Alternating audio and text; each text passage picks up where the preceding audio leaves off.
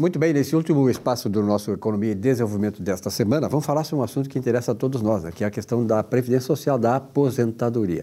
Tem uma questão que diz respeito a tempo especial nas aposentadorias, essa conversão e tempo especial de aposentadorias. E claro, para falar sobre isso aí, nós estamos aqui com alguém que é especializado no assunto. César, obrigado pela tua presença uma vez mais. Obrigado, Silvio. E aí, o que, que é, o que, que é, o que seria o tempo especial na aposentadoria? O que, que significa isso? Silvio, o tempo especial é aquela, o trabalho de exposição do trabalhador exposto ao agente nocivo à saúde, uhum. seja o, o, agente nocivo insalubridade, periculosidade ou penosidade. Né? O, a insalubridade ela é dividida em três ramos, né? os agentes uhum. biológicos, né? o biológico vírus, fungos, bactérias, como é a disposição dos médicos e enfermeiros nos hospitais, por exemplo. Perfeito. Né? Temos o, o agente químico, né?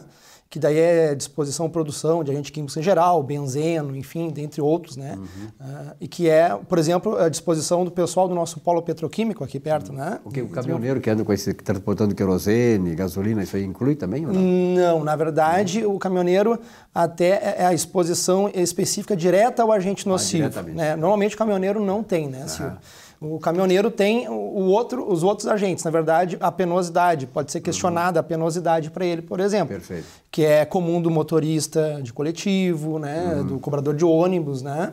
Essa penosidade ela não é paga, via de regra, pelo contrato de trabalho, mas o judiciário já está começando a reconhecer, há discussão judiciária sobre isso ainda, e a tendência é que seja aprovada esse agente aí Perfeito. e possibilite o reconhecimento da atividade especial. Né?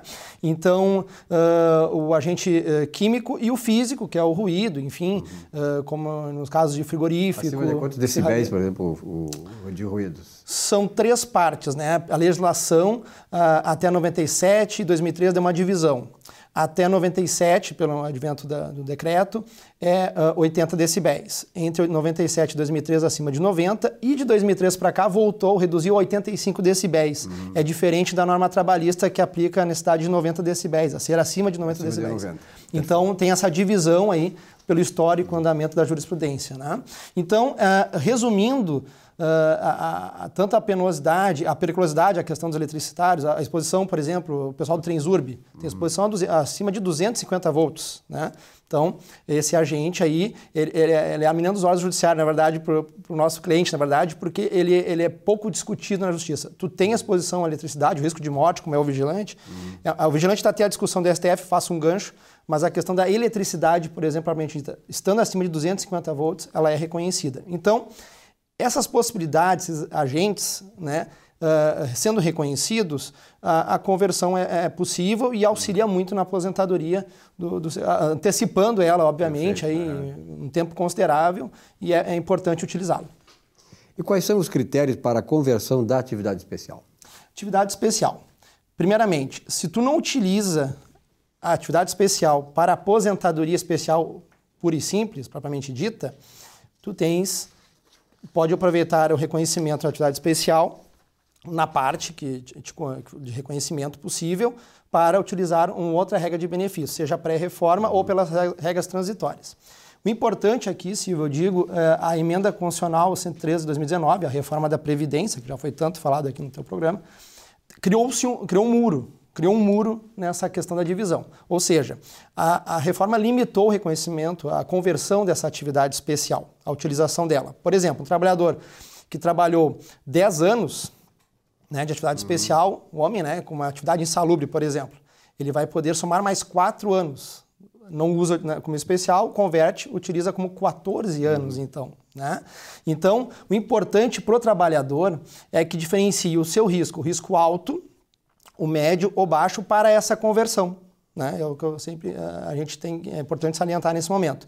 O risco alto é para aqueles trabalhadores em frente à produção da na parte subterrânea de mineração. O risco médio é que tem exposição a amianto e também na, na, nas minas, na, na questão uhum. subterrânea, que não esteja na frente de produção. Os de risco baixo são os que eu mencionei agora, os insalubres, penosos e periculosos. Né? Eu até venho, até destaquei aqui uma tabela uhum. importante das, dessas conversões. Eu até acho que é importante a gente salientar para o telespectador. Uh, quando é risco baixo, uh, o fator multiplicador do homem é 1,4 e o da mulher 1,2. Ou seja, né, no exemplo 10 anos, né, uhum. o homem obteve os 14 anos na, na conversão Perfeito, de tempo é. e a mulher ganharia 12 nessa hipótese. Uh, no risco médio, 1,75 para homem e 1,5 para mulher. E no, no alto risco, 2,33 para homem e 2,0 para mulher. Ou seja, se tu não utiliza, não fechou um requisito pré-reforma ou posterior, essa conversão essa conversão é de suma importância, né? Veja só que o homem ali, no caso de alto risco, no, no caso de 10 anos, vai passar para praticamente 23 anos. 23 anos. De tempo de contribuição. Tá, uh, César, outra coisa, o pessoal está perguntando aqui, já essa questão já foi colocada a semana uhum. retrasada aqui, e eu estou te fazendo agora, que é quais as provas necessárias para o reconhecimento desse tempo especial e a conversão para o tempo comum? Essa questão aí, a gente uh, praticamente salienta a mesma questão. A, a, atividade especial em si, ela tem uma peculiaridade. Uhum. A gente precisa o quê? Basicamente, carteira de trabalho, uh, o formulário PPP, que é o perfil profissional gráfico previdenciário, e o laudo técnico, uhum. seja o LTCAT ou o PPRA. Esses documentos são obtidos no RH da empresa que tu trabalha, o, uhum. trabalhador solicita para o RH e é fornecido. Tem que verificar e ter o cuidado se esses documentos vão estar bem redigidos. Uhum. Se vai demonstrar a prova real, se a exposição do agente nocivo, uhum. o período trabalhado. Bem né, detalhado. O né? setor, é. tem que ter muito cuidado com isso. Até a gente indica que não se aceite o documento, né? na época, tenha cuidado uhum. e, e, procure especialista para questionar. Essa prova vai me servir? Por quê? Às vezes eu tenho 20 anos de idade, saí de uma empresa, vou me aposentar com 60 anos, por exemplo, eu já tenho que dar uma olhada nessa prova para verificar Perfeito. se ela é, é, é suficiente para que eu possa futuramente no INSS postular o reconhecimento dessa atividade especial. Uhum. Importante também, ação trabalhista, eu sempre digo ação trabalhista, porque às vezes o contrato de trabalho, o trabalhador não recebe, né, Silvio, aquele, uhum. o agente nocivo propriamente dito. Então, tu entra com uma demanda trabalhista, faz uma perícia técnica, né? Uhum. E para identificar a exposição do agente nocivo ou não. Então, é uma prova bem utilizada. E a outra é a verificação, da, além da jurisprudência, que eu sempre digo, cuidar o, casos uhum. similares, né? os colegas de trabalho também, sempre conversar, utilizar Perfeito. essa informação para que seja repassada e utilizada para evitar uh, contradições, até porque o próprio grupo de trabalho é importante que tenha uma unificação no entendimento e a forma de pedir atividade especial para que não, não prejudique demais Perfeito. colegas de trabalho. Né? Muito bem, César, obrigado, está muito bem explicado, uma boa semana para ti. Obrigado, E até a próxima. Até a próxima. Ficamos aqui com o nosso Economia e Desenvolvimento até a semana que vem.